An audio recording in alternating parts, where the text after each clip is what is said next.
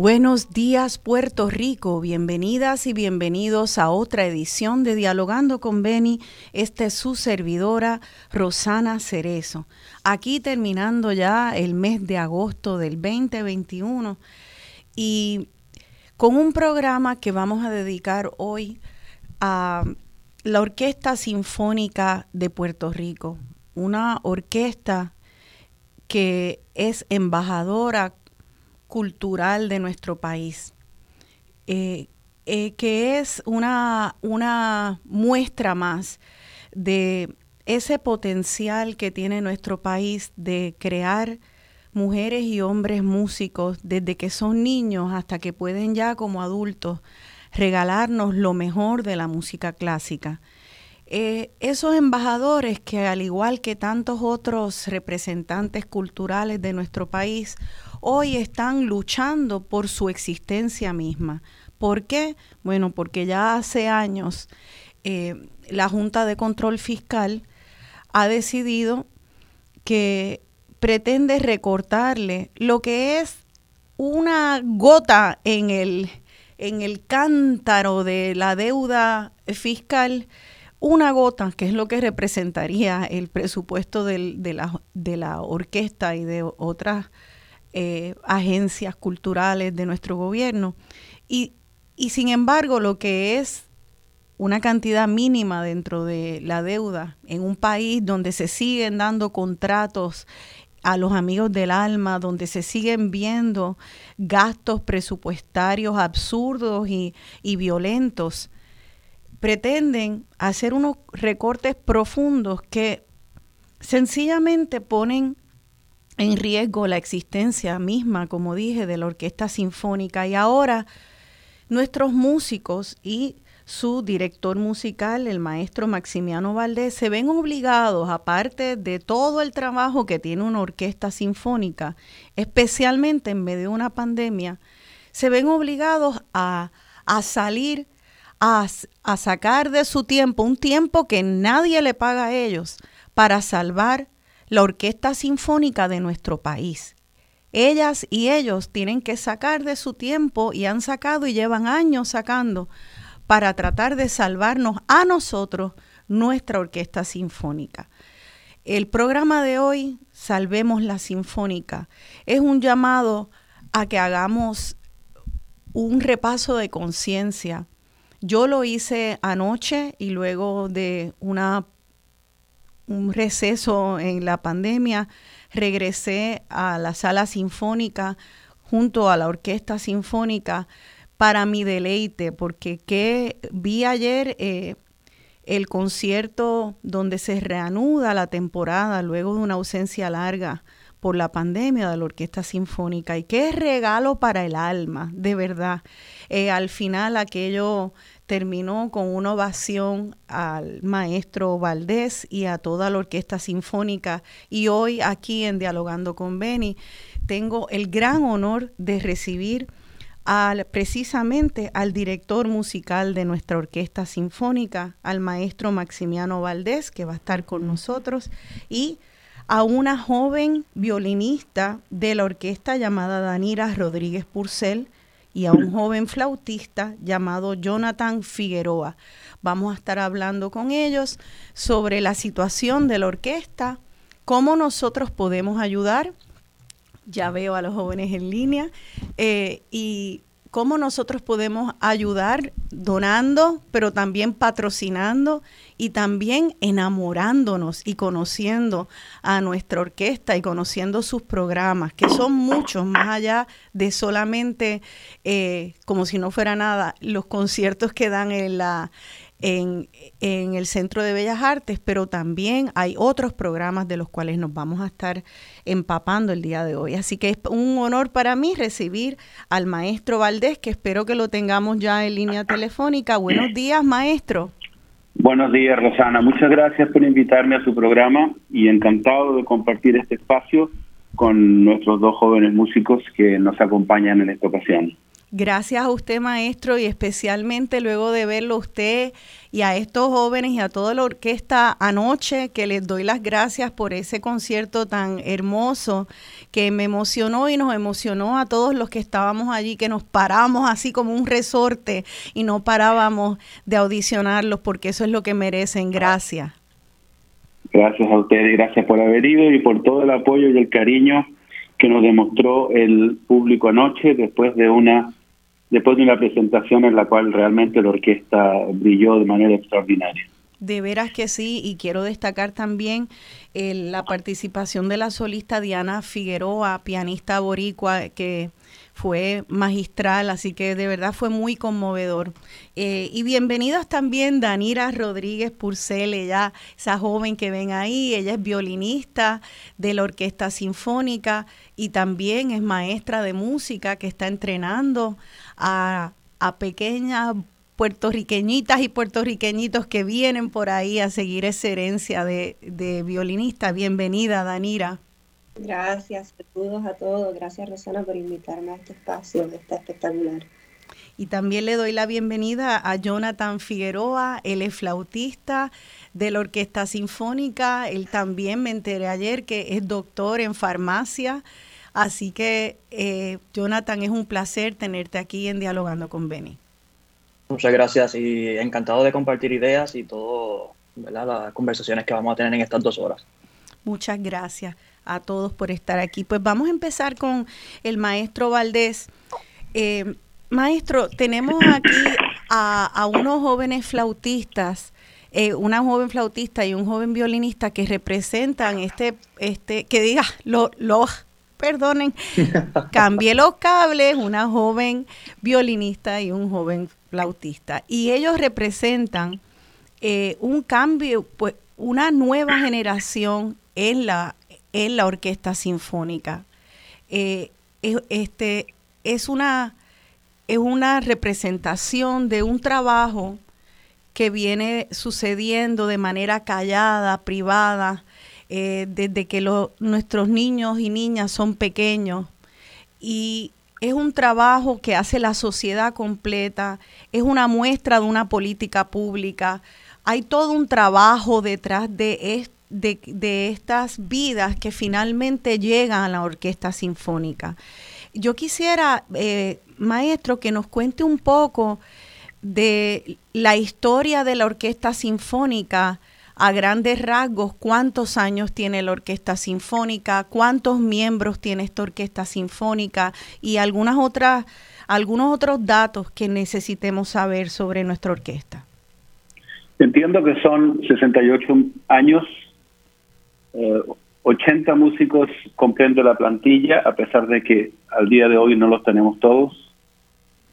Y es una orquesta que nace de la voluntad de dos personas, del de, eh, gobernador Muñoz Marín, que le pide a Pablo Casals que organice la estructura musical clásica de la isla. Eh, Pablo Casals, por razones que todos sabemos, históricas, viene a Puerto Rico y se le pide que organice entonces eh, primero el Conservatorio de Música, el Festival Casals y la Orquesta Sinfónica.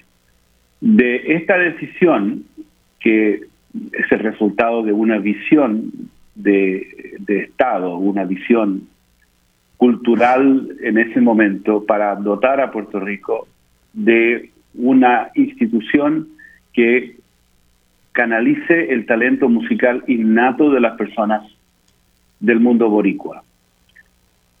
Y eso es lo que se hace. Empieza eh, Casals con una orquesta pequeña. El Festival Casals, a su vez, tiene una orquesta formada por músicos de diferentes países, pero sobre todo norteamericanos. Y nace el conservatorio. Entonces, lo importante es importante resaltar que esto nace de una de una visión, no es simplemente hagamos una orquesta, no, nace de una idea de que Puerto Rico es una, eh, lo voy a decir con todas sus palabras, una nación que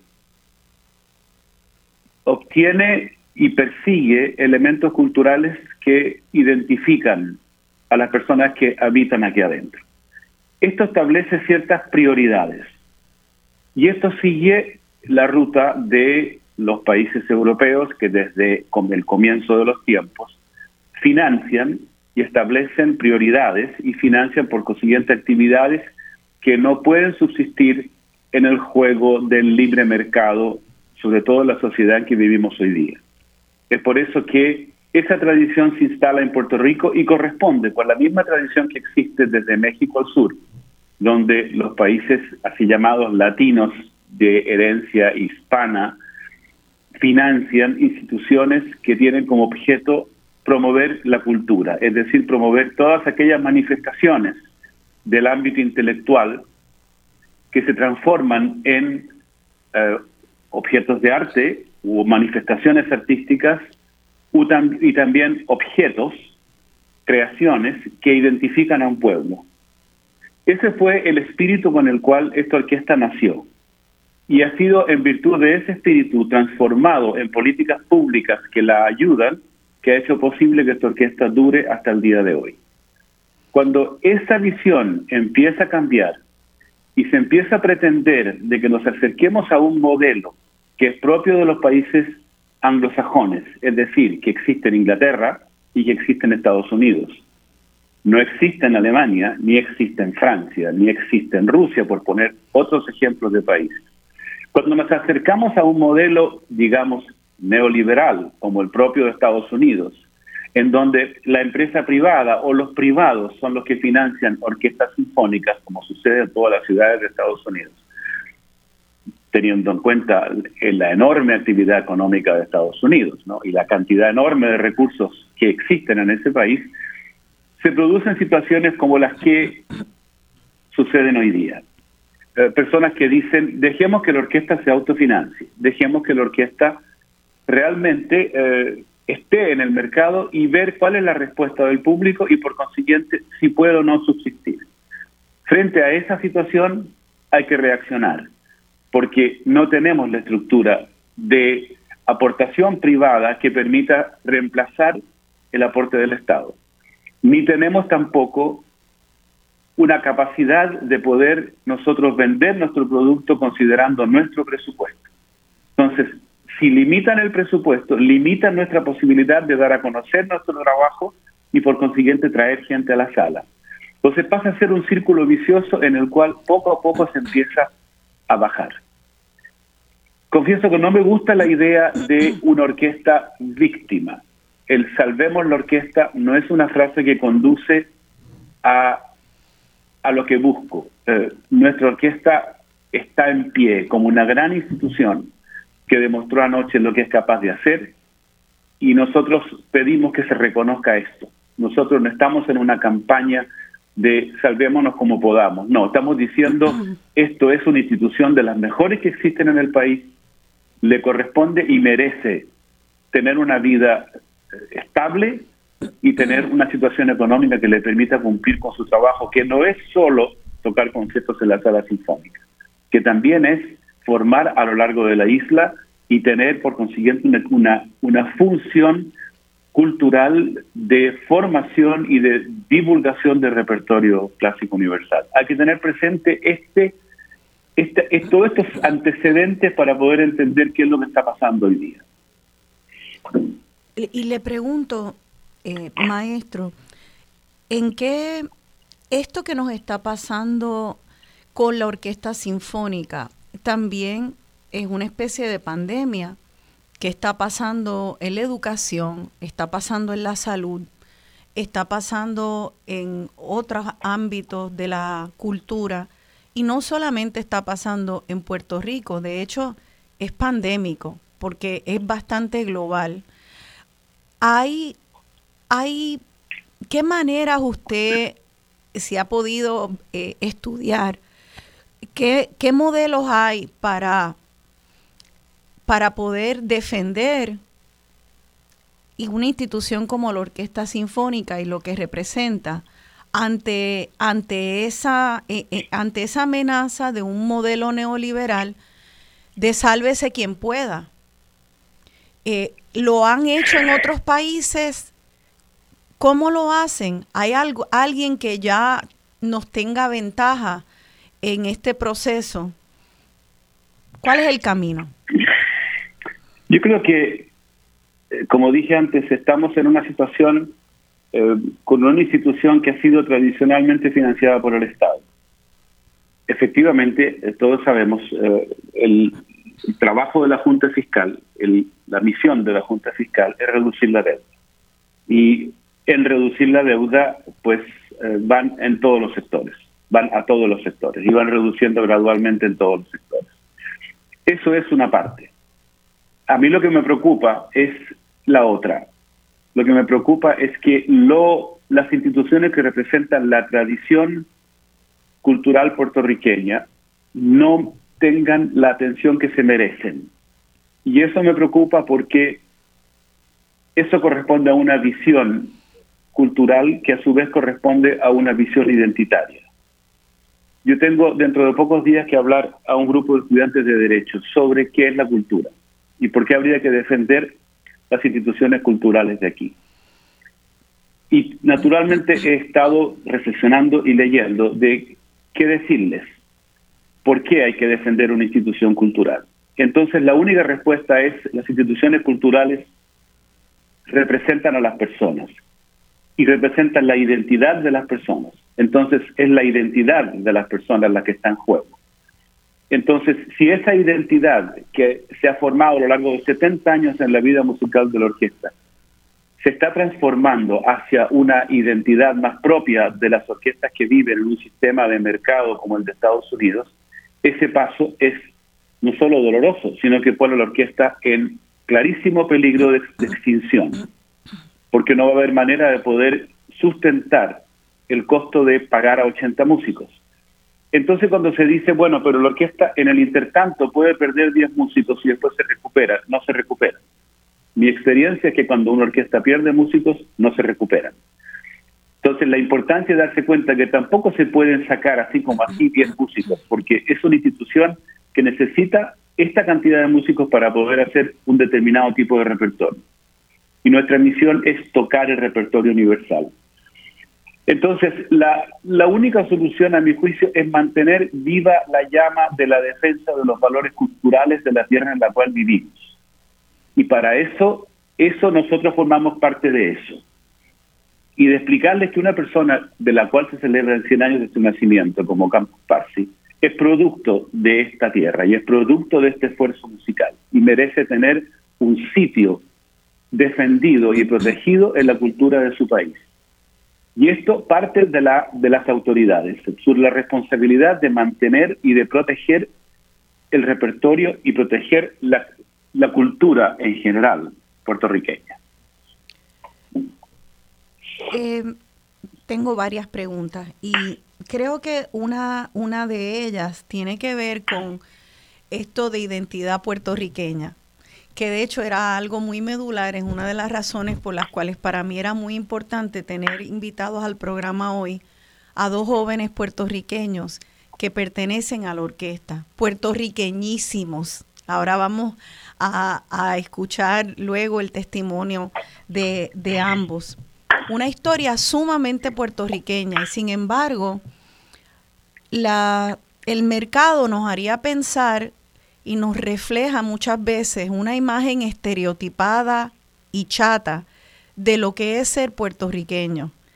Ser puertorriqueño y especialmente ser joven puertorriqueño es solamente ser trapero y reggaetonero, que es, eso es parte de lo que es ser puertorriqueño. Eh, pero no reflejan entonces en ese en esa proyección de lo que me dicen a mí que es ser boricua, ni a Danira ni a Jonathan, ni me reflejan tantos otros jóvenes boricuas que están en la cultura o en las matemáticas o en la ciencia, me dicen que mi identidad puertorriqueña es solamente una y es la que vende muchísimos millones de dólares y solo la que la millonaria y solo la comercial. Yo quisiera que usted reaccionara a, a ese comentario, maestro, porque usted está afirmando que la orquesta sinfónica con repertorio clásico también representa la identidad puertorriqueña. ¿Cómo se puede afirmar eso? Bueno, desde luego, voy a contestar de esta manera. Voy a empezar por la segunda parte. La Orquesta Sinfónica toca repertorio puertorriqueño y música popular constantemente. Tenemos una serie de conciertos de música popular universal eh, y, es decir, los pops, y tenemos programas de música puertorriqueña clásica y programas de música puertorriqueña popular. Eso es uno de los trabajos fundamentales de la orquesta. Nosotros no nos negamos en absoluto al mundo de la cultura popular. Lo hacemos con nuestros instrumentos, eso sí. Por consiguiente, es música escrita para orquesta de base popular. Eso está presente constantemente. En segundo lugar, no hay ninguna cultura hoy día en el mundo que sea autóctona e impermeable a lo que sucedió antes. Todos nuestros países fueron de alguna manera, eh, recibieron la herencia de la cultura europea. Y sobre todo nuestros jóvenes músicos, y yo también, me formé en un arte que se desarrolló desde el medioevo, desde los conventos benedictinos hasta el día de hoy, sobre todo en Europa y luego en Estados Unidos. Por consiguiente, el desarrollo de nuestros propios instrumentos, yo soy pianista, Jonathan es flautista, Daniel es violinista, estudiaron un repertorio cuya máxima expresión está en las partituras de los grandes compositores, muchos de ellos europeos. Me refiero a los grandes, Bach, Beethoven, Brahms, Mozart, etcétera. Por consiguiente, es normal que toda esa música forme parte de nuestro repertorio. Y es la música que la gente quiere y la gente quiere escuchar y va a nuestros conciertos y es la música escrita para orquesta. No hay ninguna dicotomía, por consiguiente, en que trabajemos en el repertorio universal y al mismo tiempo trabajemos en la música que nace de aquí por las considerando las razones eh, de música popular. Eso no es una contradicción, es el deber de toda orquesta hoy día. Y pues claro, y le quiero preguntar cuál es el nombre de el compositor que puertorriqueño de la, de la primera parte de la presentación de ayer de la Orquesta Sinfónica. La... Es eh, Roberto Sierra. Es Roberto, Sierra. Él es eh, él es un compositor notable que fue director del conservatorio aquí, estudió con Ligeti en Europa y hoy día eh, también es algo que a mí me sorprende muchas veces que no se diga ni se publique. Es un compositor que acaba de acabar su sexta sinfonía, que ha sido estrenada por la Orquesta de Liverpool y va a ser estrenada en Estados Unidos nada menos que por la Boston Symphony Orchestra, que es una de las grandes orquestas mundiales. Es un orgullo para ustedes tener, para todos nosotros aquí, pero sobre todo para este pueblo, tener un compositor que ha llegado a este nivel que tiene una aceptación universal, su música se toca en España, se toca en Francia, se toca en todas partes. Nosotros le hemos encomendado piezas aquí y esta es una esta es una pequeña sinfonieta para cuerdas que la estrenó la orquesta de Detroit y apenas me mandó la partitura para que la hiciésemos aquí. Y a mí me sorprendió, igual que usted, eh, ayer cuando escuché esa sinfoneta y yo estaba maravillada porque se sentía clásica y a la vez yo no sabía que el compositor era puertorriqueño. Yo, yo la sentía clásica y a la vez sentía, la sentía caribeña, la sentía, sentía percusión, eh, ritmo, eh, innovación. Eh, me fascinó y entonces ahí fue que eh, me enteré que Roberto Sierra era boricua y tengo que confesar mi ignorancia. Y por eso quiero hablar de eso, de que tenemos que entender que tenemos que hacer un esfuerzo de buscar y educarnos porque sí hay una identidad boricua que es de música clásica y tenemos lumbreras también, tanto músicos como compositores en la música clásica. No es nada más que la música comercial millonaria. Este, y y es para, para, para nosotros es muy importante, pues cuando uno se da cuenta que hay tanta invisibilidad entender que entonces tenemos que gestionarnos y tenemos que hacer unos pasos para no solo ser receptáculos pasivos de lo que la, la, la prensa comercial eh, nos trae. Tenemos que activamente buscar y cuando buscamos encontramos boricuas insertados en una tradición clásica y insertados de la mejor manera, brillando. Así que si nuestros deportistas nos representan, también nuestros músicos nos representan. Por favor, quédense con nosotros, nos tenemos que ir a una pausa comercial. Eh, estamos aquí en Dialogando con Beni.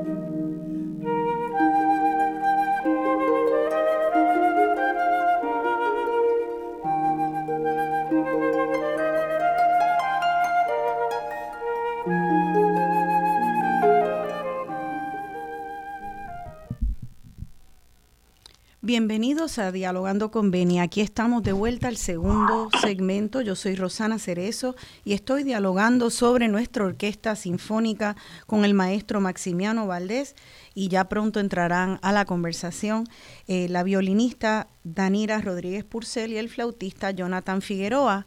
Empezamos los segmentos. Primero se me olvidó mencionar porque es que todo el mundo conoce el primer segmento. Lo empezamos con la quinta sinfonía de Beethoven y esta entiendo, si no, me por favor me corrigen, que se llama Siciliana y se la atribuyen a, María Teresa Paradis, una compositora austriaca. Quería buscar también compositoras mujeres y algo que tuviera flauta, así que encontré esa pieza. Eh, bueno, estamos, eh, vamos a, terminar el tema que estábamos hablando con el maestro Valdés para luego darle entrada a, a los jóvenes músicos. Maestro, eh, pues hablamos anteriormente de que tenemos que afirmar y defender una identidad puertorriqueña que incluye la música clásica y que se inserta en el repertorio clásico también universal. Eh, eh, eh, esta pregunta puede sonar transaccional, pero yo creo que suena un poco sarcástica, pero se la tiro ahí porque estos son los tiempos en los cuales estamos viviendo. ¿Qué beneficio tiene? ¿Qué beneficio tiene para un país y en particular para Puerto Rico el mantener viva una institución de música clásica en estos tiempos y financiarla por el Estado? ¿Qué beneficio tiene? Bueno, se dice, se utiliza la palabra lenguaje para la música clásica. Eh, no es exactamente correcto, pero refleja perfectamente la idea. El, lenguaje hablado es un lenguaje que nos permite comunicarnos de todos los seres humanos. El lenguaje musical es un lenguaje que comunica a los seres humanos en otro nivel. Eh, existe la música, eh, la canción. La canción es una forma musical breve que tiene la enorme fuerza de comunicar a los seres humanos a través del mundo y de los países. Es por eso que la canción como, como forma musical tiene ese enorme poder. Y es por eso que hay una industria tan grande en torno a la canción, precisamente por su capacidad de convocar a millones de seres humanos que participan y se emocionan escuchando una canción. Eh, la música clásica es una forma musical que implica una continuidad en el tiempo la, el objetivo de la, de la música clásica ha sido, entre comillas, lo que se llama la trascendencia, que es la manera de continuar en el tiempo de manera horizontal. Y eso nació desde los albores de la música. Como mencioné, los conventos benedictinos allá en el Alto Medioevo, nace la música codificada, empezaron a escribirla. Y esta música, hasta el día de hoy, nos muestra cómo ha sido el ser humano, como lo fue en la época medieval, cuando surgieron primeras, las primeras composiciones que se llamaban motetes, y poco a poco se desarrolló una nueva visión del universo, una cosmovisión con el Renacimiento, y ahí nacieron otras formas musicales, y después distintas circunstancias políticas, militares, culturales en general, fueron dando forma a diferentes periodos de la historia de la música y fueron naciendo obras. La cultura son obras, es decir, creaciones del ser humano que emulan la creación general y que van encontrando soluciones que profundizan el conocimiento que tenemos de las cosas, el conocimiento que tenemos de los medios que usamos para expresar una idea. El violín que se construyó a principios no es el equivalente a hoy y Jonathan sabe que las flautas han ido evolucionando de material para ser capaces de crear una sonoridad que ha sido considerada cada vez más capaz de reflejar el sentimiento de quien toca o tener un impacto tímbrico, una belleza tímbrica. Detrás de esto hay naturalmente una búsqueda de la belleza. Entonces la música clásica es este conjunto de obras que a través de la historia reflejan cómo ha sido el ser humano y cómo se ha ido organizando con un lenguaje de sonidos, cómo se ha ido organizando cada vez más para producir lo que llamamos música clásica. ¿Por qué es importante? Pues precisamente porque es nuestro deber mantener esta, esta riqueza, esta creación humana a través de los siglos, tal como la historia, tal como el lenguaje hablado, tal como la filosofía, tal como la arquitectura, tal como todas las bellas artes, es nuestro deber mantenerlo vivo para que seamos seres humanos conscientes, responsables con capacidad crítica y que podamos crecer en sociedad, en paz, en respeto, con conocimiento que nos permite justamente valorar al que tenemos al frente. Ese es eh, evidentemente el objetivo de una orquesta. El segundo objetivo de una orquesta es dar capacidad de trabajo a aquellos que dedican su vida a esto. Así como Jonas y Danira son, y Danira son jóvenes y buscaron un lugar para trabajar, lo encontraron en la orquesta y lo encontraron por su calidad. Nuestros procesos de audición son detrás de una cortina, nadie sabe quién está tocando y se escoge al mejor. Entonces eso sienta otro principio, que es el principio de la calidad. Nuestra orquesta es, digamos, la instancia superior de la música en Puerto Rico y para acceder a ella se requiere un nivel cualitativo muy alto. Establecer ese principio cualitativo en una institución, en una sociedad, sirve de ejemplo a otros, para que todos sepan que el camino para llegar a ello es la calidad. Y en música la calidad tiene elementos muy claros, afinación, capacidad de conocer el repertorio, de tocarlo bien, me refiero a asuntos estrictamente musicales. Esa es la razón por la cual debe vivir una orquesta en una sociedad. Y en tercer lugar, porque una gran orquesta prestigia a un país. Estados Unidos tiene grandísimas orquestas en todas las ciudades y Europa también tiene grandísimas orquestas. La Orquesta de Berlín se comunica a través del mundo con sus páginas online y todos escuchamos conciertos. Y es una referencia mundial de calidad y una razón de gran prestigio para lo que ha sido la cultura alemana en el campo de la música. Tener una gran orquesta en Puerto Rico prestigia al país. Esto es evidente como el agua. No se puede no considerar esto. Estas son las razones por las cuales la orquesta debe no solo existir, sino que tener una vida que le permita dedicarse a lo que ella sabe hacer, que es música, y no estar preocupado de otras cosas que nos distraen de nuestro trabajo. Gracias, eh, maestro, por esa explicación tan completa. Yo quisiera ahora que entren y participen los dos jóvenes músicos para hacerle la misma pregunta a ellos y luego vamos a hablar más a fondo con ustedes ambos, pero eh, Danira y Jonathan, ¿por qué es importante para ustedes? ¿Por qué ha sido importante como jóvenes boricuas entrar a eso que el maestro Valdés llama como un lenguaje, otro lenguaje? No es español, no es francés, es música y es música clásica.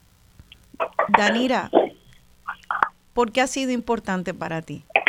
Hola de nuevo a todos, a los que se han conectado recientemente. Em, mira, Rosana, realmente para mí em, la parte comunicativa de la música es precisamente la que más me encanta.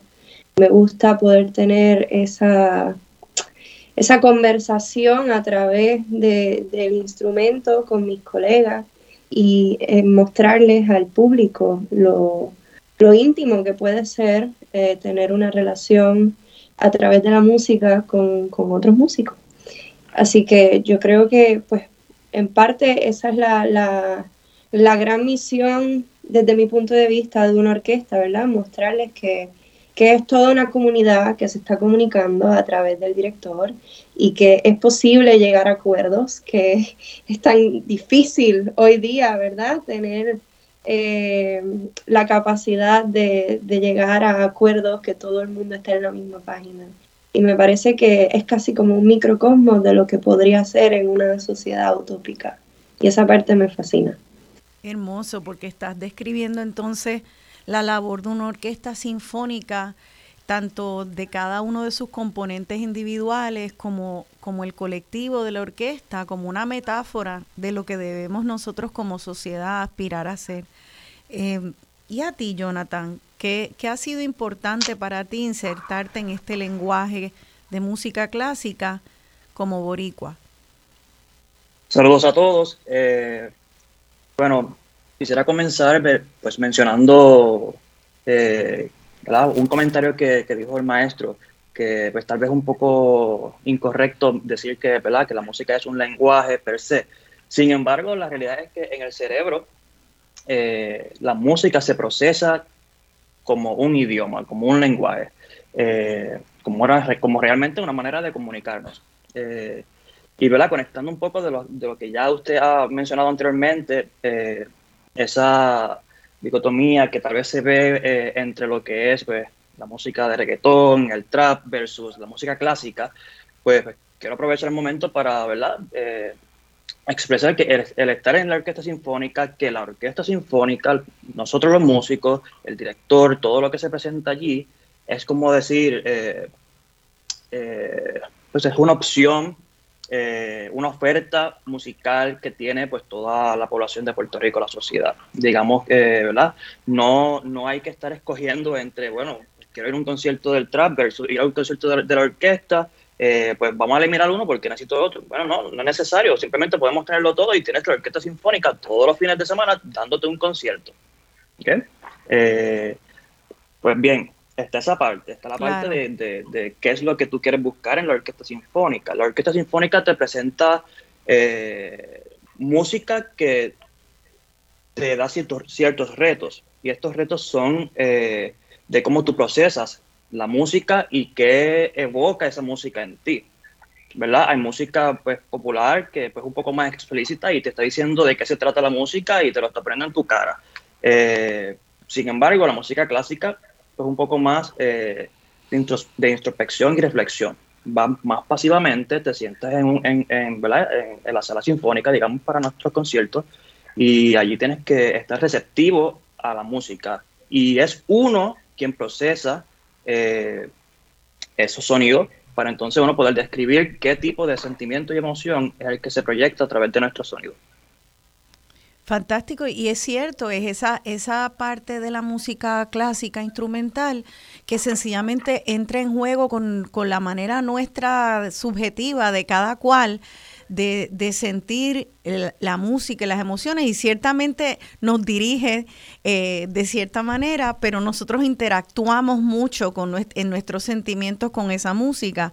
También como dijo el, el maestro Valdés, eh, eso de tocar música clásica, como uno los ve ustedes tocando, es como las Olimpiadas de la música, o sea, el que llegue a, a, tocar eh, cierta música clásica es sencillamente igual que lo que acaba de hacer eh, Camacho Queen con su, con su eh, medalla dorada en las Olimpiadas. Es, son eventos tan y tan complicados que nosotros podamos decir que nosotros como puertorriqueños podemos dar fruto de jóvenes que llegan a esas Olimpiadas, que pueden tener ese nivel de disciplina y de ejecución musical eso es, lo que nos da prestigio y de componer también, porque hay que decir que también tenemos eh, excelentes compositores de música clásica.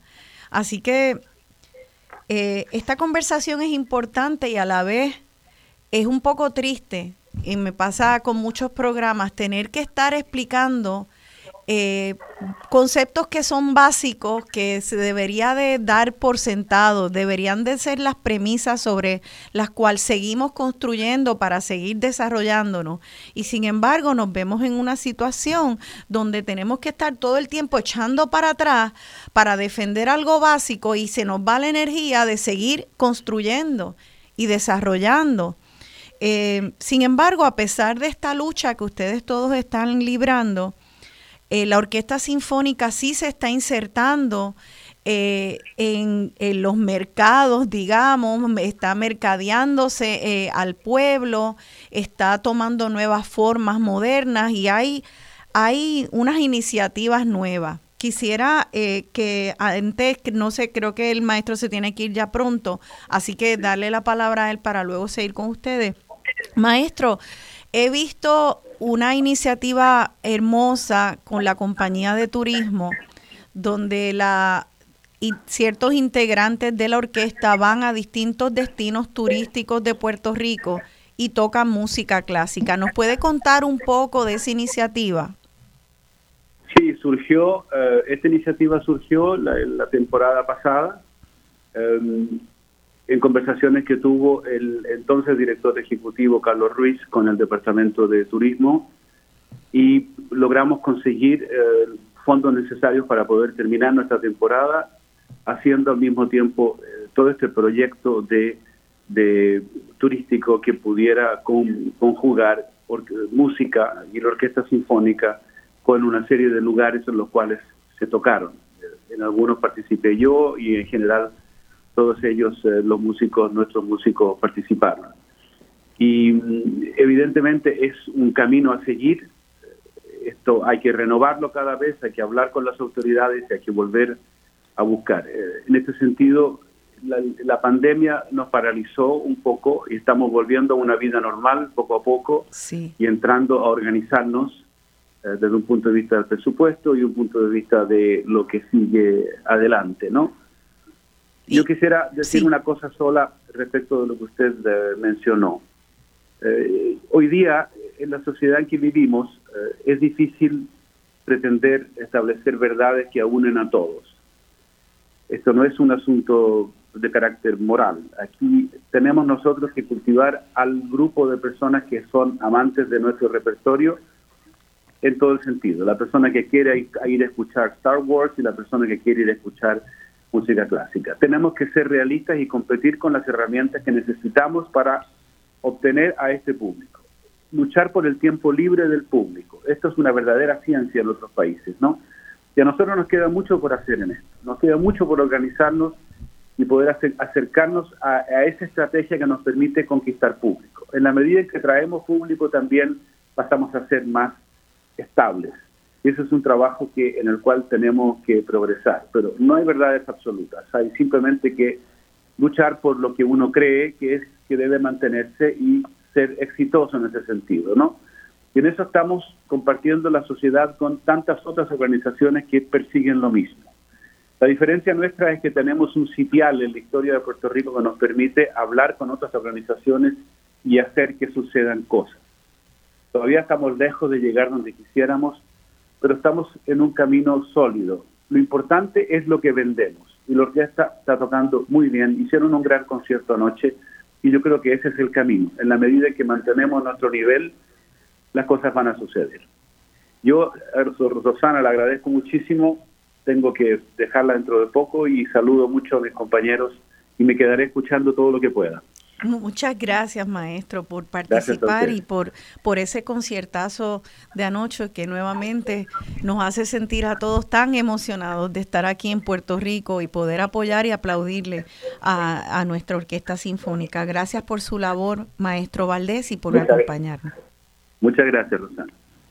Y ahora pues eh, continuamos continuamos el segmento que nos queda un poco con eh, de este segmento y luego el resto de los segmentos. Yo quiero que ahora escuchemos a, a nuestros jóvenes, porque cada eh, ellos los dos tienen una historia que es su historia individual y personal, pero que habla de nuestro país y de lo que hemos hecho bien.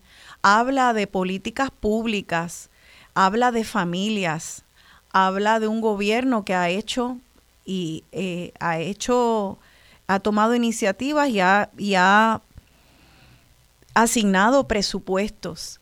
Habla de acciones que hemos tomado como país que estamos dejando de tomar y que tenemos que mirar, detener el barco y darnos cuenta que podemos perder mucho más. El programa pasado fue un programa sobre Haití y en ese programa aprendimos que ante estas grandes fuerzas del, del mercado pasan cosas completamente inmorales, como un imperio francés cobrando por un siglo, cobrándole a Haití penalidades por haberse liberado de la esclavitud. En vez de ellos pagarle a Haití por haber esclavizado a su población, que es lo que es moralmente justo, por un siglo, con complicidad de todos los otros mercados eh, europeos y de los Estados Unidos, con la complicidad que le permitieron a Francia cobrarle a Haití millones de dólares, millones, muchos millones de dólares por un siglo, a cambio de que pudiera pertenecer a los mercados internacionales. Así que si nosotros no ponemos como pueblo fuerza en oposición a estos mercados y las maneras de cobrar las deudas, lo que podemos perder es cada vez más, cada vez más, cada vez más. Y esa fue la alerta que vimos de en el programa de Haití. Podemos perder cada vez más. Eh, y, y, hemos estado haciendo cosas bien. Hay que afirmar lo que hemos hecho bien. Y yo quiero que podamos empezar ahora la conversación con nuestros jóvenes, que, como vamos a empezar ahora con Jonathan, eh, y yo quiero saber un poquito de quiénes son ustedes, porque ustedes entran a esa orquesta y se vuelven anónimos y están todos vestidos de negro, eh, pero aquí tienen sus colores y, y, nosotros yo creo que es importante que escuchemos eh, que esos integrantes son puertorriqueñísimos. Vamos a empezar con Jonathan Figueroa, flautista de la Orquesta Sinfónica. Jonathan, ¿dónde tú naciste? ¿De dónde tú eres? y cómo, cuándo tocaste una flauta por primera vez? Pues primero que todo, eh, quiero decir que todos los músicos de la orquesta, aunque nos ven allí en este escenario y tal vez pues muchos nos ven como estos entes que tocan música clásica de más alto nivel, somos humanos como todos los otros puertorriqueños de nuestro país. ¿okay? Eh, y, y, realmente nosotros queremos servir de ejemplo e inspiración para todo aquel que esté deseoso de llegar a esa orquesta o alguna otra orquesta en, el mundo. ¿okay?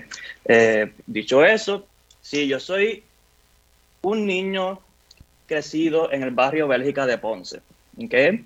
Nací allí en Ponce, orgulloso ponceño, lo tenía que decir, sí. Eh, Ponce es Ponce y el barrio Bélgica que sale hasta en la canción de Willy Colón, aquella famosa. Exacto, vecino de Héctor Lavoe casi. De Héctor Lavoe, eh, ajá. Correcto. Eh, soy de Bélgica. estudié eh, música en la Instituto de Música de, Juan Morel Campo, ¿verdad? Allí en Ponce, y la Libre de Música en Ponce.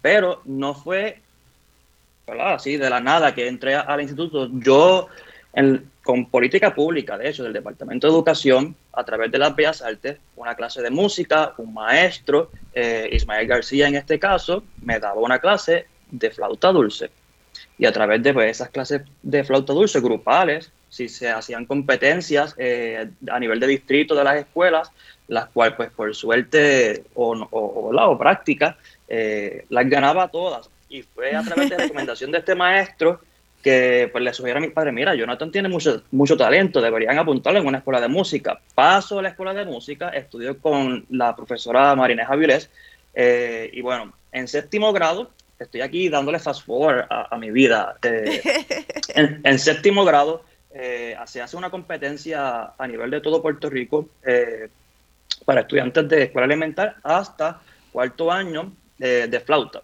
Y en esa competencia, pues, nuevamente gano la competencia y fue para mí como el precursor para querer obsesionarme con la flauta y, y querer ser el mejor flautista posible que yo pueda ser.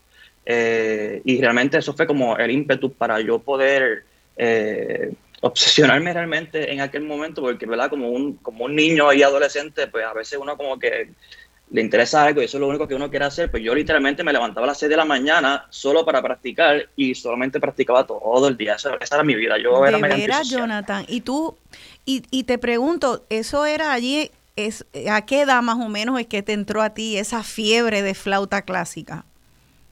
Pues mira, la competencia la gané a los 13 años y eh, fue a los 11 cuando comencé la flauta realmente. Fantástico. Entonces tú estabas allí como un niñito en el barrio Bélgica de Ponce.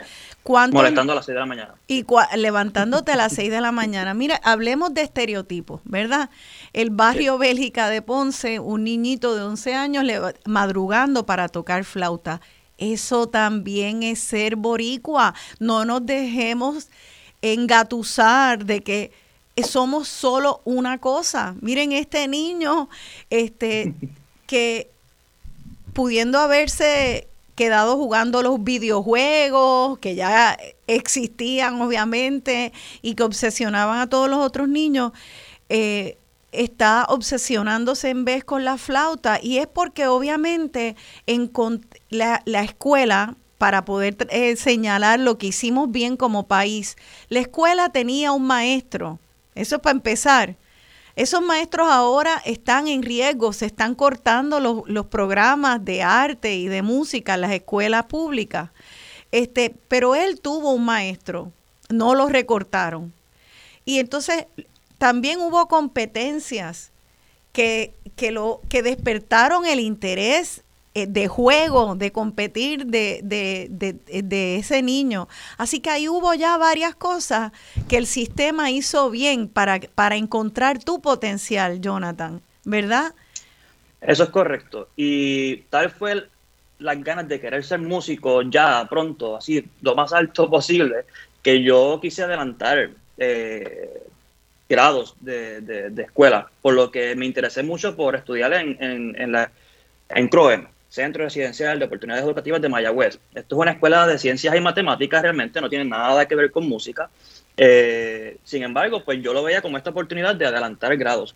Entro en noveno grado, que de hecho quiero, ya hablando de política pública, CROEM es un modelo de escuelas que se debe replicar en todo Puerto Rico. Sí se ha hecho, hay otros lugares ahora eh, en Villalba y Ceiba, y Ceiba, sin embargo, creo que es algo que se debe hacer en otros lugares. Y, quiero hacer una pausa, eh, Jonathan, porque nos tenemos que ya ir a la pausa y, y continuar tu historia en el próximo segmento, pero eh, sí, es verdad que CROEM es de matemáticas y de ciencia y tú tenías este gran interés en música, pero se ha encontrado científicamente que las personas que desarrollan sus destrezas musicales, ese lenguaje, también desarrollan la parte del cerebro que entiende las matemáticas y los, y los conceptos abstractos. Así que en un mundo moderno donde vamos hacia eh, toda la tecnología y la ciencia cada vez impera más, esas son destrezas que tenemos que desarrollar en nuestras niñas y niños para no quedarnos atrás, porque la música es matemática. Vamos a quedarnos con nuestros jóvenes músicos aprendiendo de las historias de nuestros boricuas de música clásica aquí en Dialogando con Beni.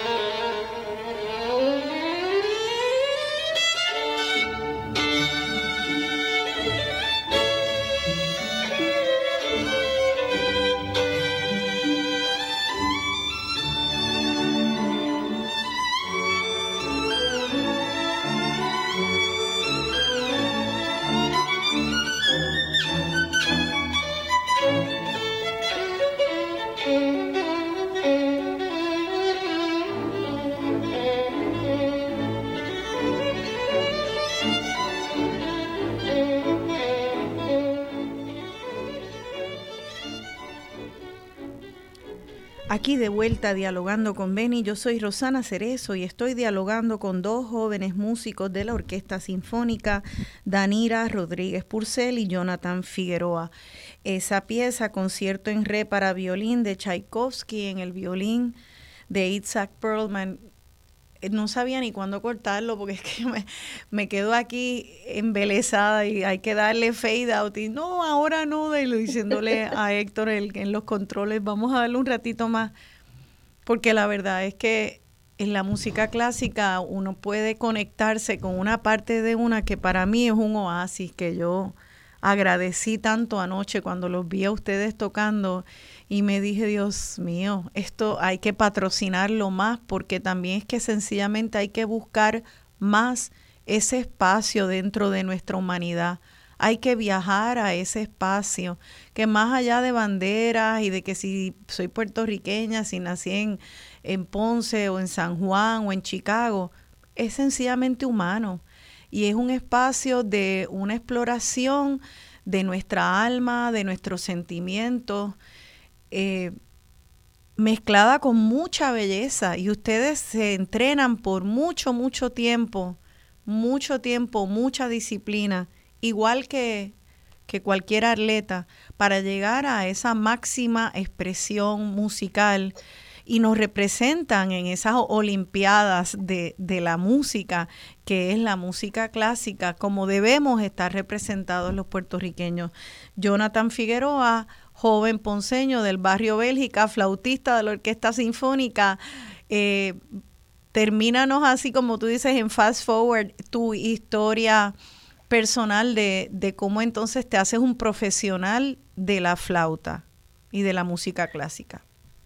Pues bueno, me quedé en que quería avanzar, eh, ¿verdad? Hasta alcanzar el más alto nivel. Pues nada, fui a CROEM, a esta escuela en la cual entré en noveno grado. En noveno grado, pues en CROEM, al ser un sistema bastante eh, estricto y, de un currículo bastante avanzado, eh, tuve la oportunidad de hacer en noveno grado, noveno y décimo grado, y cuando se supone que fuese a décimo, pues estoy haciendo 11 y 12, y me gradué en décimo grado eh, de cuarto año en ese momento, pues bueno, todavía tenía estas ganas de ser músico y lo que hice fue entrar directamente al Conservatorio de Música eh, de Puerto Rico acá en San Juan con 16 años. Este, ¿Qué pasa? Cuando estoy en el conservatorio. Algo que, que, quisiera resaltar de oportunidades y, gestiones que se han hecho a lo largo de, mi, de mi, carrera musical, eh, en ese primer año el conservatorio eh, hizo la gestión de ¿verdad? conseguir una fundación, la, Fundación Darjo, eh, la cual iba a seleccionar un solo estudiante de todo el conservatorio para patrocinarle y auspiciarle pues todos sus costos, sea la matrícula, eh, costo de hospedaje, transportación, viajes, estudios, bueno, muchas, muchas, muchas cosas. La realidad es que pasó todo el proceso de audición y entrevista y ensayos, etcétera, y pues me, me, seleccionaron a mí. Y esta fundación me permitió a mí, yo, ¿verdad? yo viniendo de una familia de escasos recursos en, Ponce, del barrio Bélgica, eh, pues me, realmente me ayudó a mí muchísimo para yo poder pues sufragar, pues nada, poder vivir en San Juan, poder estudiar música y de hecho hasta me sobraba un poco de dinero para yo comprar entonces mi instrumento profesional eh, y poder hacer viajes y estudiar con estos otros grandes, eh, otros grandes flautistas a nivel internacional. Eh, y de esa manera fue que luego de tres años, estando en el Conservatorio de Música en Puerto Rico, eh, tuve la oportunidad de conocer a Michel de Bost, eh, quien es un flautista legendario, profesor de flauta y ex principal de la Orquesta de París. y nada, me becó para yo ir a estudiar al Oberlin Conservatory en Ohio. Y allí pues estuve estudiando pues con beca completa, gracias a Dios, y pues nada, me gradué en el 2010 y desde entonces eh, estoy en la Orquesta Sinfónica de Puerto Rico. Eso es fantástico y, y, vuelvo otra vez atrás a lo que acabas de narrar para poder resaltar esas partes de lo que hicimos bien como país y no tomarlo por sentado. Aparte del hecho de que fuiste, eres producto de la escuela pública 100%. Desde 100%. estabas en kinder estabas en esa gran secundaria que se llama CROEM en Mayagüez, hasta el Conservatorio de Música, cuando estaba en Atorrey, ahora sucede siendo eh, Santurce, todo es la escuela pública del Estado de Puerto Rico. También en colaboración con una fundación privada, donde individuos, ciudadanos de este país, tú me dijiste ayer, uno estadounidense y otro puertorriqueño, te dieron a ti y decidieron ser mentores y mecenas de tu educación musical para poder impulsar el potencial de un joven puertorriqueño que luego miren, miren cómo esa semilla de esa inversión de dinero, gente que se pudo haber ido, mira, si le gustaba la música clásica, esos dos personas, esos dos ciudadanos se pudieron haber ido a Berlín y haberse dado tremenda vacación y habérselo gastado en sí mismo. No se lo tenían que dar a Jonathan, se lo dieron a Jonathan y Jonathan pudo estudiar una maestría de música clásica. O sea que también aquí hay una aportación y un apoyo de ciudadanos individuales. Y es lo que quiero resaltar, porque no todo lo puede hacer el gobierno. También entraron ciudadanos pudientes, pero que podrían consumir todo ese dinero para sí solos. Estos son ciudadanos con conciencia. Así que hay una, un maridaje entre Estado y, y ciudadanos civiles para, para entonces impulsar a este niño, joven y ahora joven adulto, que además de ser músico de la orquesta sinfónica, también porque nutrió su mente, su intelecto, también es doctor en farmacia Trabajas también en una farmacia de comunidad, ¿verdad, Jonathan? Además de ser músico a tiempo completo. ¡Wow! Sí, eh, ¿verdad? Quiero, voy a aprovechar varios puntos que usted ha mencionado. Eh, quisiera resaltar, ¿verdad? Eh, el nivel de, de compromiso que tenían estas personas que me becaron. No solo fueron personas que, pues por su nivel adquisitivo, pues donaban su dinero, ¿verdad? y y se olvidaban de lo que estaban haciendo con ese dinero, eh, ya desligándose de su fundación y eso. No, no, no, para nada. Estos fueron personas que a través de todos esos cinco años de mi bachillerato, yo me reunía constantemente con ellos para darle un seguimiento de cómo ha ido mi progreso académico, mi progreso musical, cómo cambian mis intereses profesionales a lo largo de este eh, proceso de crecimiento profesional.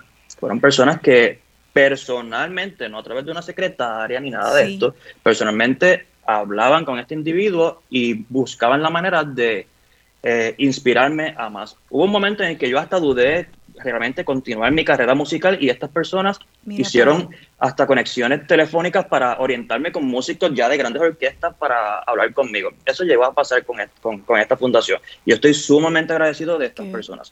Qué increíble. Eh, muy bien, pasa el tiempo.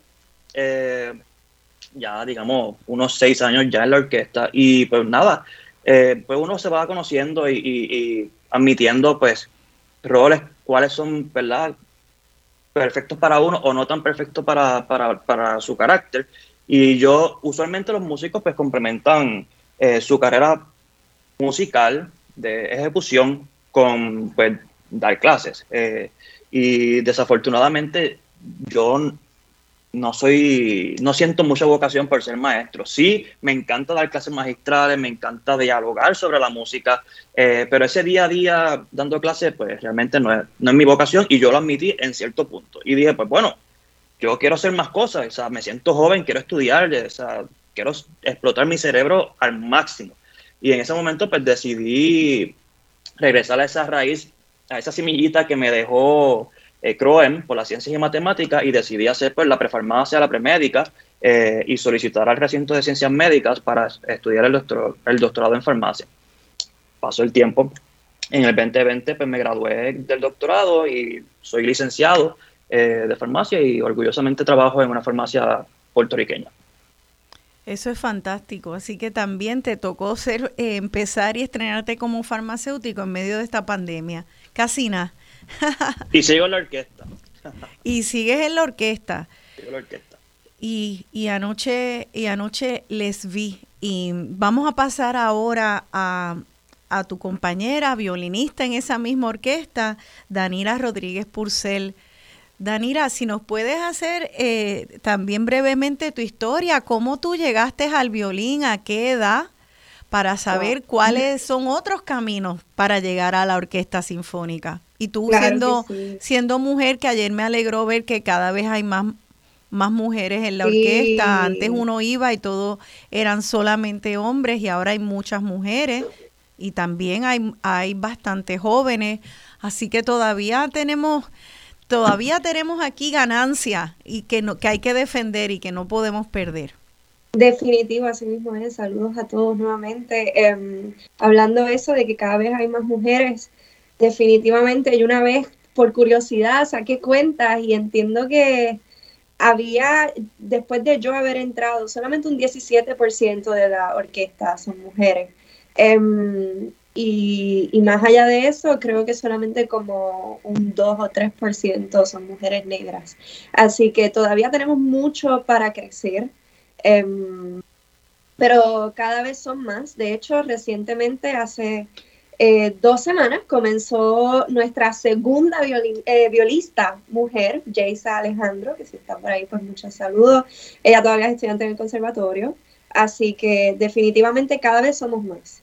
Em, y antes de dar eh, mi, ¿verdad? Mi, mi, mi resumen de mi historia, quería también hacer hincapié en un, comentario que hiciste más temprano, Rosana, de que somos casi como atletas olímpicos.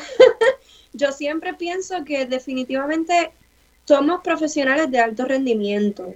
Eh, necesitamos una, un sentido de, de, escrutinio muy, muy definido y necesitamos también una, una ¿cómo explico? Um,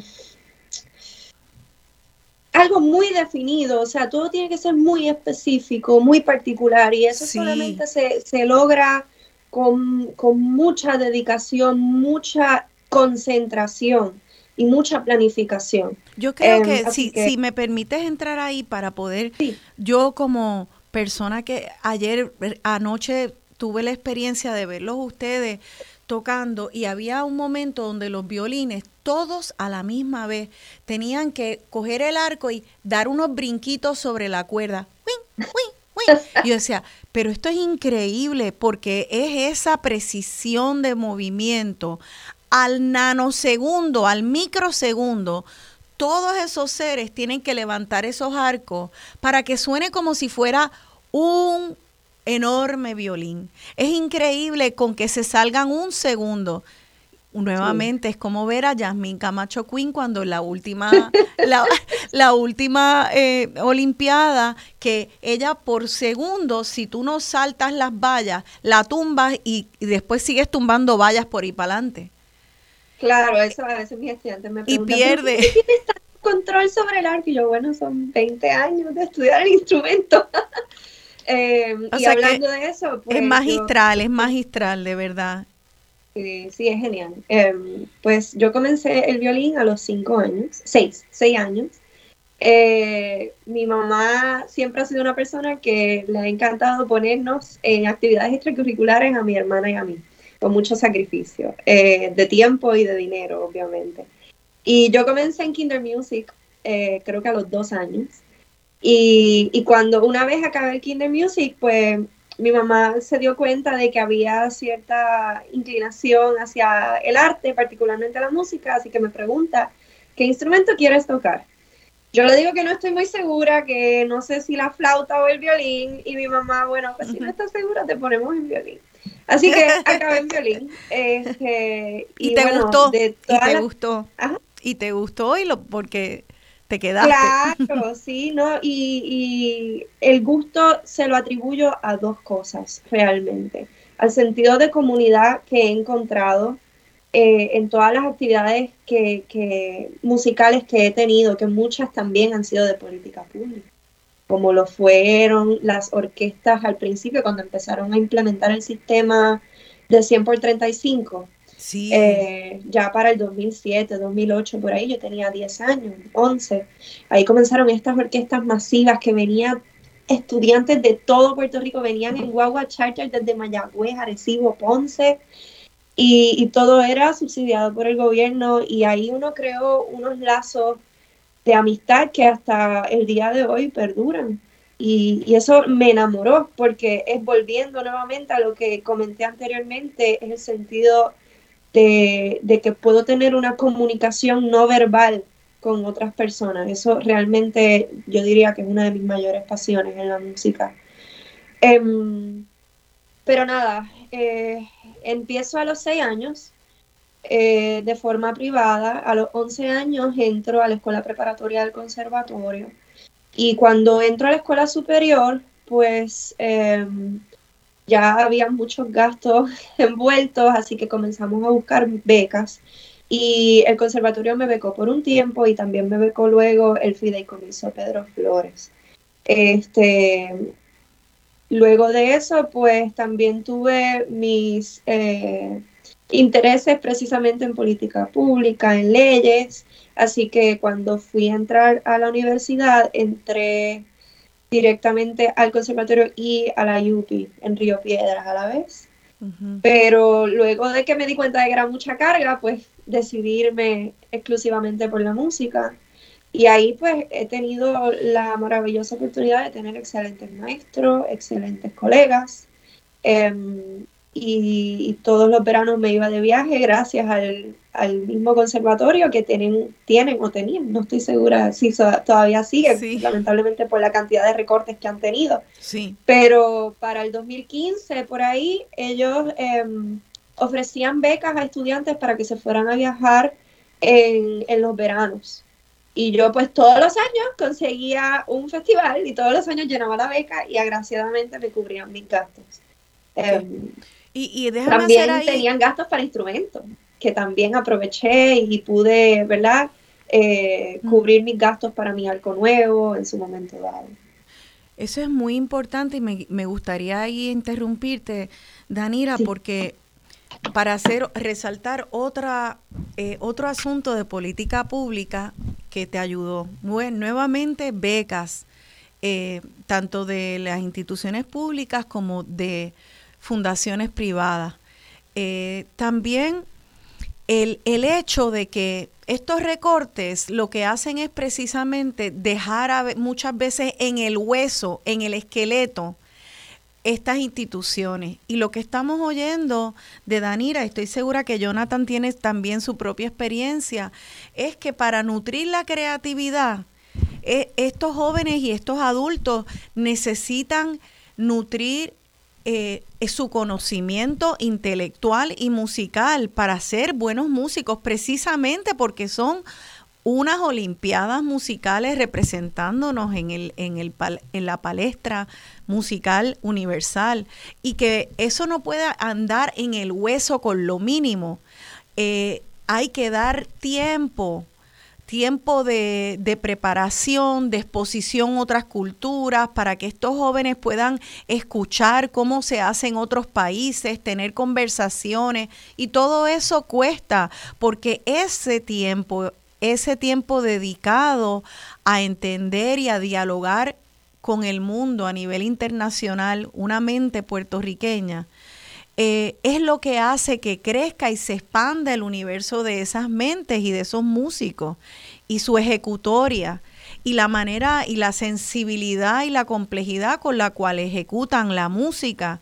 O sea que estas instituciones y cada uno de sus miembros necesitan sea en la, en la Universidad de Puerto Rico para estudiar ideas, en el conservatorio para estudiar música clásica, o sea en, lo, lo, en el Comité Olímpico para entrenar atletas, aquí no, puede, no podemos seguir recortando estos cuerpos culturales y educativos al hueso, porque los esqueletos no pueden competir, porque desde, desde el, el, hambre y la hambruna no se está saludable. Por lo tanto, propongo que estos son servicios esenciales y esta Junta de Control Fiscal tiene que acabar de declarar todos estos servicios educativos, musicales, atléticos, intelectuales la Universidad de Puerto Rico como esenciales a nuestro desarrollo de país y económico cultural, de identidad, todo, es que desarrolla todo de manera holística. Y sin embargo, ahí es que están recortando. Cuando hay miles de millones de dólares que entran a Puerto Rico para otras cosas, para puentes, para, eh, para pintar, para más hormigón, ¿cómo no lo va a ver para los recursos humanos? Esa es la gran pregunta. Eh, y me gustaría que, que, ustedes, como jóvenes músicos, eh, me, me, digan qué, qué, es algo que les preocupa de o que o tal vez no les preocupa que les que les parece que están haciendo bien desde la orquesta sinfónica para traer esa orquesta a nuestro siglo XXI, para hacerla pertinente, porque para que este pueblo eh, despierte y entienda lo que, la magnitud de lo que podemos perder, primero tenemos que valorarlo. Y para valorarlo tenemos que estar en contacto con esa música y sentir este espacio es mío, este espacio yo lo defiendo. Igual que salimos a la calle a celebrar la medalla de oro de Yasmín Camacho Queen, muy bien, pero también aquí hay muchas otras maneras de ser boricua y de ser excelente siendo boricua. Eh, esa es la, la, pregunta que dejo sobre la mesa para que lo piensen y en el próximo segmento me digan cómo, cómo es que traemos la Orquesta Sinfónica al siglo XXI, qué estamos haciendo ya y qué podemos hacer, eh, qué piensan estos jóvenes. Y luego también vamos a abrir las líneas al público. Quédense con nosotros. Estamos hablando sobre la defensa de nuestra Orquesta Sinfónica Nacional.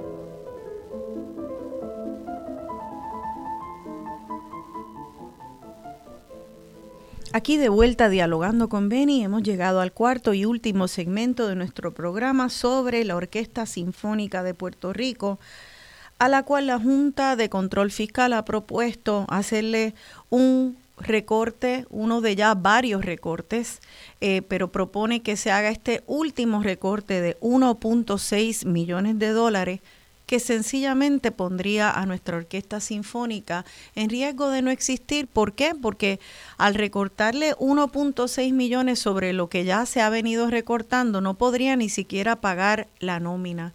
Cínicamente, la Junta de Control Fiscal está pidiendo que sea la orquesta la que recaude este dinero en medio, encima de una pandemia, donde por ley no se pueden ni siquiera llenar a capacidad los, los escenarios, aunque se pudiera, no se pueden. Y encima sabemos los retos que hay en este ambiente, ¿verdad?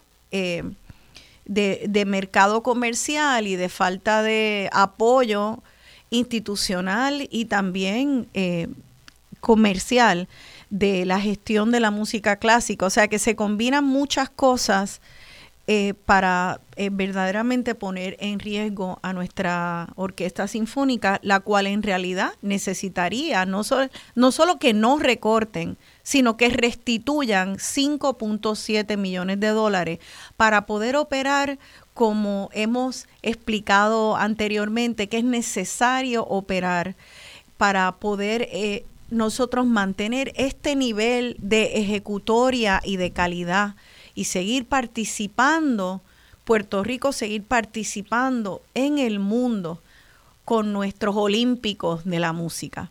Los dejé en la pausa con una pregunta, eh, así que vamos a ver qué pensaron y, brevemente a cerrar este tema para luego a ver si nos da tiempo también de abrir las líneas al público. Eh, empecemos contigo, Danira. Este, la asignación, cuéntame. Claro. Pues mira, eh, me quedé pensando, ¿verdad? ¿Cómo podemos acercar la orquesta al público, especialmente al más joven, ¿no? Que, que pues es el, el, que va a mantener la orquesta viva, porque es los que están creciendo y que eventualmente van a poder estar trabajando y poder estar incurriendo en los gastos de la taquilla. Eh, a nivel individual, ¿verdad? Yo, yo soy maestra, yo sí cogí el, el camino tradicional de un músico y realmente sí me he dado cuenta que es una de mis vocaciones. Al principio no lo podía creer, pero sí, me, me gusta muchísimo. Tengo estudiantes desde los siete años hasta incluso adultos, em, todos con personalidades muy distintas y con miradas hacia la música muy distintas y recalco que lo que más me gusta es poder compartir estas diferentes eh, formas de ver este lenguaje. Y, y Danira, em, perdona, pero te quería decir, qué bueno que saliste con vocación de, de, ser maestra y poder enseñarle a nuestros niñitos, porque sencillamente eh, el árbol de ceiba empieza por un retoño. Y si nosotros no cuidamos los retoños, no va a haber ningún árbol de ceiba. Ninguno llegó si no fuera por las maestras. Así que tu trabajo es uno que hay que quitarse el sombrero al trabajo de todas las maestras y maestros. Gracias. Y es bien difícil. Pero realmente le debo la inspiración a mis propios maestros, a Marta Hernández Candela, desde pequeña siempre creando una pasión especialmente por el repertorio puertorriqueño. Eh, y a mi maestro eh, Francisco Cabán, que también es músico de la orquesta, ahora es colega. Qué Luego de 10 años dándome clases, este, y por ahí mismo iba mi, ¿verdad? Eh, mi sugerencia a nivel individual. Creo que hay que exponer a nuestra juventud a lo que es el repertorio puertorriqueño, particularmente en la época navideña, que hay tanto repertorio y que ya lamentablemente por, por una cuestión de globalización se ha perdido, estos niños no conocen em, este repertorio, así que pues cada vez que llega la Navidad trato de incluir una que otra pieza puertorriqueña. Em, también inspirarlos a que salgan del país desde temprana edad. Yo empecé a salir a los 12 años, los veranos, a ver lo que hay allá afuera, que no se sientan intimidados por lo que podría haber afuera, porque venimos de una nación pequeña, con poca representación.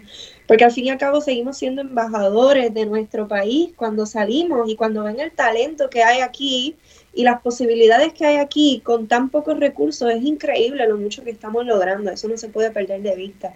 Y para, para reforzar todo esto a nivel colectivo, em, Obviamente, siempre que vayan a la sinfónica, siempre tenemos un repertorio bien chévere, este, especialmente ahora que estamos regresando con las sinfonías grandes, que podemos eh, nuevamente recibir público. Ahora mismo ProArte tiene una excelente iniciativa de conciertos didácticos todos los jueves a las 7 de la noche. Yo mando a mis estudiantes a que lo vean. El último fue con un cuarteto de guitarra. El anterior a ese hubo uno a cargo del cuarteto Tabonuco en el que hicieron un concierto didáctico de la danza puertorriqueña. Eso es material increíble que no solamente nosotros como maestros de música deberíamos utilizar, sino maestros en las escuelas. Históricamente, eh, maestros de, de español, de historia, todo ese tipo de cosas deberían sacarle el jugo a estos proyectos, porque al fin y al cabo sí son parte de la política pública. ¿Y cómo podemos sintonizar? Me dijiste que qué días, a qué hora y en dónde. Los jueves a las 7 de la noche eh, están los conciertos didácticos a través de la página de ProArte en Facebook. Ok, así que si entran a ProArte Musical en Facebook, jueves a las 7 de la noche, voy a hacer un asterisco. No, y además estamos entonces de esta forma integrando la orquesta y la música clásica con iniciativas más tecnológicas, porque la realidad es que cada vez tenemos más cosas y menos tiempo, especialmente estos niños que están tan atareados en la escuela, que tienen tan poco tiempo y, y pues tienen que aprovecharlo al máximo. Entonces, pues de esta forma me ha, me ha resultado que me funciona, ¿verdad? Incluirlos en este ambiente musical clásico y recordarles que no es una competencia, ¿verdad?, entre el clásico y el popular. Eh, yo también escucho reggaetón, yo también escucho trap, o sea, poco, porque el tiempo no me lo permite. Claro, eso te lo pregunté ayer, que si estabas reñido dentro de ti, siendo una joven de 25 años, eh, tú escucharte una pieza de reggaetón y bailártela. De hecho, te pregunté que si sabías de Bad Bunny, si escuchabas a Bad Bunny, que ahora va a llenar este todos estos estadios. Y me dijiste que tienes hasta un conejito, un conejo. Tengo un conejo que se llama Benito, correcto. Esa es la mascota de ella, un conejo que se llama Benito. O sea que... O sea, que no hay competencia. Claro. Integrarlo todo. Mientras más uno sepa de todo, mejor. Claro. Bueno, pues eh, Danira, entonces obviamente tú como maestra estás enfatizando que esa parte de la educación a los niños y también a la exposición a muchas cosas distintas y que esa exposición incluya música clásica. Em, también te pregunto a ti entonces ahora, Jonathan, tu turno al bate, ¿cuál sería tu sugerencia para traer y mantener la orquesta sinfónica pertinente a nuestra sociedad puertorriqueña? Pues mira, tengo varios puntos eh, que quisiera abordar en este tema. Eh, ¿verdad? Complementando un poco la línea de, de Danira, eh, que no hay ninguna competencia entre lo que es el género urbano versus la música clásica y la orquesta sinfónica. Sin embargo, yo sí, yo sí creo que el mantener esa autenticidad de música clásica es lo que va a generar el brand, la marca de la Orquesta Sinfónica de Puerto Rico. Y así como a nosotros nos gusta ir a este lugar donde hacen un café único o el lugar donde hacen este brunch único, pues lo mismo en la Orquesta Sinfónica para ofrecerle música a, la sociedad de Puerto Rico. si mantenemos esa autenticidad, pues vamos a poder eh, tener lo que nos hace único y la razón por la cual debemos mantenernos eh, como, como, oferta para nuestro país. Dicho eso, eh, no, no, quisiera pasar por alto el desligarnos de, otras instituciones de Puerto Rico que sí nos nutren de, personas, de recursos humanos, de, y refuerzos de muchas otras maneras, eh, recursos físicos, desde luego, eh, como lo es el Conservatorio de Música. Ahorita mencionó Danira el programa de música 100 por 35. Esto es un programa que se dirige a niños de escasos recursos, de comunidades eh, de, bajos recursos, de pocos privilegios realmente, y el conservatorio brinda maestros para que vayan a estas comunidades y eduquen a estos niños a aprender a tocar instrumentos y eventualmente estas son las personas que van a estar educadas y van a querer ir a vernos en la Orquesta Sinfónica de Puerto Rico. Así que un el, el recorte de la Orquesta Sinfónica no comenzó cuando nos quitaron los millones que nos están quitando en estos momentos. Comenzó cuando empezaron a quitar los, las bellas artes de las escuelas públicas. Comenzó cuando empezaron a recortar eh, los fondos a estas instituciones de artes, no solamente el, conservatorio, eh, artes plásticas, entre otros departamentos de música en muchos otros lugares. Eh, así que debemos apoyar todas estas instituciones para que la orquesta tenga aún así su, su presencia y apoyo en todo Puerto Rico. Muy bien. Te interrumpir un segundito, También quería añadir, ¿verdad?, que muchas veces estas taquillas, cuando sobran, no hacen nada con ellas. A mí me parecería excelente idea que hicieran algún tipo de rifa o las donaran a las escuelas libres de música o al mismo conservatorio de música. Muchas veces los estudiantes universitarios no tienen el poder adquisitivo para poder ver a su orquesta, que es precisamente el trabajo que tienen en mente ¿verdad? Porque al fin y al cabo queremos también criar a nuestras familias en Puerto Rico, queremos hacer nuestro trabajo en nuestro país. Y muchas veces si no podemos tan siquiera ni ver cuál sería nuestra meta, pues es mucho más difícil visualizarse en esa situación. Y, y, también eh, quería, ¿verdad? Eh, recalcar que mucha, hay muchas, eh, como habíamos mencionado antes, hay muchas fundaciones que también están haciendo el mismo trabajo que 100 por 35, por ejemplo. En la escuela donde yo trabajo, la Escuela Puertorriqueña para la Música, tiene la Fundación Mar de Música. Ellos se dedican exclusivamente a becar a niños del caño y darles clases de música. Entonces hay que simplemente apoyar y buscar todos estos recursos.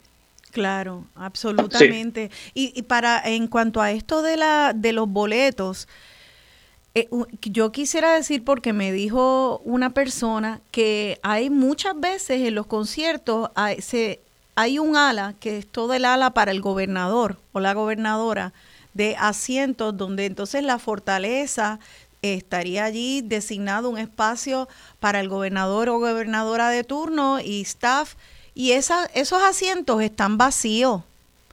¿Cómo van a estar vacíos?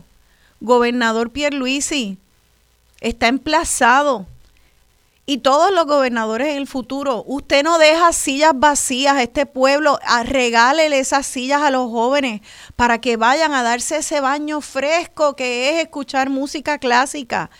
Eso habla tan mal, tan mal de la conciencia cultural y del compromiso con el pueblo.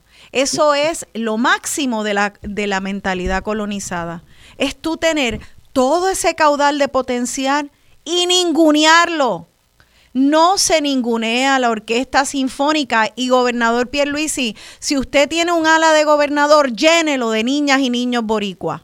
Si no lo va a llenar de, de, de, la gente para la cuales fueron designados. Me voy a aguantar, me voy a aguantar. Vamos a darte a ti el, el, el turno, ya nos queda bien poquito tiempo y creo que tenemos, sí, tenemos una llamada, no he puesto ni, no he dado ni el número, así que brevemente, Jonathan, cuéntanos, ¿qué otras cosas? Brevemente, la educación. Hay que reforzar la educación musical en diferentes lugares a través de diferentes iniciativas. Así como a nosotros desde niños nos daban la carta fonética Mame, Mi, Momu, la, eh, la música es un lenguaje. Tenemos que exponer a estas personas a, a la música eh, a través de, mira, la Orquesta Sinfónica, proyectos e iniciativas propios de la Corporación la Orquesta Sinfónica de Puerto Rico, programas educativos. La orquesta contrata músicos, no solo de la orquesta, también músicos que no son parte de la plantilla regular de la orquesta, para que vayan a escuelas y colegios a educar a niños. Que luego esos niños se invitan a un concierto educativo por la orquesta, en la cual tienen su, su, su full power eh, por decirlo así, tienen su plato completo. Claro, este, banquete. Hay otros, otras iniciativas como lo que es eh, la experiencia sinfónica, que ya esto es para niños que son y adolescentes que son pues, más avanzados. Sí. A ellos se les dan clases magistrales eh, y a estas personas al final de, su curso de clases magistrales se invitan a tocar junto a nosotros en la orquesta sinfónica. Qué bien. Y obviamente eso sirve de mucha inspiración para luego, de hecho tenemos músicos actuales en la orquesta que fueron miembros de esa experiencia sinfónica. Yo, sí, mi primera experiencia sinfónica en el 2009. Mira para allá, o sea que siendo estudiantes del conservatorio en sus eh, instrumentos eh, son invitadas y invitados de la escuela superior de la escuela superior y eso pues obviamente inspira y va y va alimentando esa hambre de ya tú ves cuál es la próxima meta, la próxima meta. Totalmente. Y, y ahora que tengo estudiantes que han estado participando recientemente, tengo uno que incluso fue ya solista con la sinfónica a los 15 años, wow. incluso antes, eh, que sí, que les cambia la vida realmente por completo, les da una visión de lo que podrían estar haciendo en su futuro, aunque decidan no ser músicos. Sí. Pero les da una visión y también cierta em, alta autoestima de que, wow, yo soy capaz de hacer esto. Y eso es un regalo que inigualable realmente. Fantástico. Me gustaría, me gustaría añadir sí. una última sugerencia algo que realmente no se está haciendo en estos momentos y que es algo que todo Puerto Rico, los municipios particularmente, pudieran contribuir para educar a su población. ¿okay? Eh, y esto lo vi con la Federación de Voleibol, por ejemplo. Actualmente, cuando hay un torneo de voleibol en Caguas versus Ponce, digamos, el municipio de Ponce contrata una guagua pública para traer a esas personas, la fanaticada, a Caguas. Y a mí me encantaría que en algún momento estos municipios hicieran lo mismo para traer personas de diferentes pueblos a nuestra casa. Porque sí está muy bien que la orquesta visite muchos otros pueblos de Puerto Rico, pero la casa de la orquesta sinfónica, el sonido de la orquesta es nuestra sala sinfónica.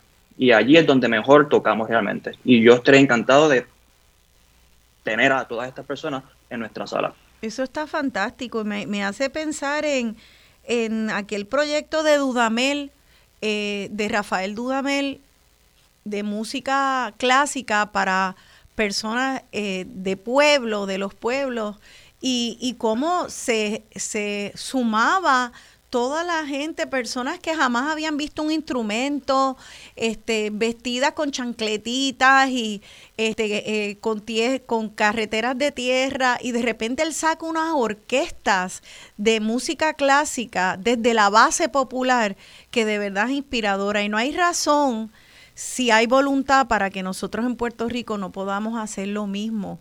Y, y pues eh, nada, creo que yo quiero añadir a, esta sugerencia que también empecemos de manera muy individual a, hacer espacio para escuchar música clásica, ponerla en el radio, buscarla en, nuestros en nuestros podcasts, ir a la orquesta sinfónica, gastamos dinero a veces en, en tonterías, hay que hacer espacio y no es tan caro necesariamente tampoco, hay asientos este, eh, de todos los precios hay hasta 20, y tantos, 30 dólares, pero también debería de, de hacerse más accesible para todos los bolsillos. Así que nada, son muchas las ideas, pero es evidente que la orquesta ya está haciendo muchos esfuerzos y también los invito a que entren a sus redes sociales y busquen hashtag 78 destinos para que ustedes vean cómo distintos integrantes de la Sinfónica van a una hacienda azucarera, a una casona antigua y elevan la experiencia de esa geografía y arquitectura puertorriqueña de una manera que uno la, yo lo veo y se me toda la piel. 78 destinos para que ustedes cojan ahí un aperitivo de lo que esperamos sea eh, un deseo por seguir patrocinándolo. Eh, a la orquesta. Así que vamos a la, a la, llamada, que no, no me dio tiempo de dar el número, no sé si ya la persona siga ahí con nosotros, pero antes de recibir la llamada voy a dar el número aquí en la estación 787-292-1703. 292-1703. Eh, llamen para hacer sus preguntas a estos jóvenes boricuas, apoyarlos. Vamos a entrar en la conversación, a conocer a nuestros músicos. Esta orquesta es nuestra. Eh, llamen, vamos a, conversar sobre esta música y la importancia para nuestro pueblo. Vamos a recibir la primera llamada. Buenos días, están dialogando con Benny. Su nombre, por favor. Daniel Padilla. Sí, es con usted. Buenos días. Oye, te, te felicito por la eh, acertada elección que tú haces de los temas de tu programa. Gracias, gracias, amigo realmente, este, si yo no me escucho el programa en directo, en vivo en la mañana, inmediatamente yo sé que lo pasan regrabado en la noche y tengo que escuchármelo para saber si, si verdaderamente ya esa terapia que me tocaba tiene que estar en mi cuerpo, porque tu programa es educativo y es fantástico. Qué bueno, gracias por valorarlo. No, fíjate que la, la orquesta sinfónica, yo pienso que ese valor que ha tenido siempre a nivel de histórico, histórico en Puerto Rico, debe darse nuevamente porque inclusive en los protocolos más importantes que se dan como ornamentación de la gobernación y distintas actividades culturales, está siempre presente, debe estar presente la filarmónica. Y no solamente por la cuestión del protocolo, sino, tú sabes, el bálsamo de, de terapia que lo recomienda todo el mundo, porque sabes que la música es terapia y ahora mismo en estos momentos que estamos exacerbados de tantos problemas que tenemos encima por distintas situaciones, Así es. esa es la terapia más efectiva que tenemos. Así es, estoy de acuerdo. Y esa fue mi experiencia anoche cuando estuve allí en la sala sinfónica, que eh, en tiempos donde hay tanto ruido, hay tantos problemas, que si fuegos aquí, eh, temblores allá, huracanes por acá, y pandemias y recortes, uno entra a esa sala y, entrará una burbuja y no quiere decir que toda la música es relajante, relax, no. Ahí uno recorre toda la gama de, la, de las emociones humanas y es un espacio donde eh, podemos sencillamente elevar y transformar esas emociones y se hace en colectivo. Así que le doy las gracias al Radio Escucha, que disculpe, no pude escuchar su nombre, pero... Daniel Padilla. Ah, Daniel Padilla, gracias Daniel. Siempre un, fanático tuyo desde mucho tiempo, desde que estaba tu padre. Muchas gracias Daniel, gracias. Eso vale mucho para mí, muchas gracias. Y Rosana, déjame añadir algo. Este, es que yo he tenido conocimiento, comentarios, que aquí inclusive nosotros tenemos una japonesa que se llama Hiromi Chiba. Ella fue profesora mí en museología y decía que en Japón, mm. eh, los niños de cuando tienen tres años, tres meses, tres horas, tres segundos, tres minutos, los ponen en un círculo y le ponen en ese círculo todos los instrumentos musicales y para donde coja el niño, ese es el instrumento que va a seguir tocando toda su vida. Ah, mira qué lindo, pero así de importante es para ellos entonces la música. Qué, qué bien, gracias por traer ese ejemplo, Daniel. Seguro. Gracias. Dios les eh, bendiga y gracias por el programa. Muchas gracias a usted por llamar. Sí, también un amigo mutuo de Jonathan y mío, que es otro joven boricua músico, él se llama Arturo Castro Nogueras y vive en Alemania y es eh, guitarrista. Entiendo que pronto va a ser eh, un solo con la Orquesta Sinfónica, un solo de guitarra en un concierto.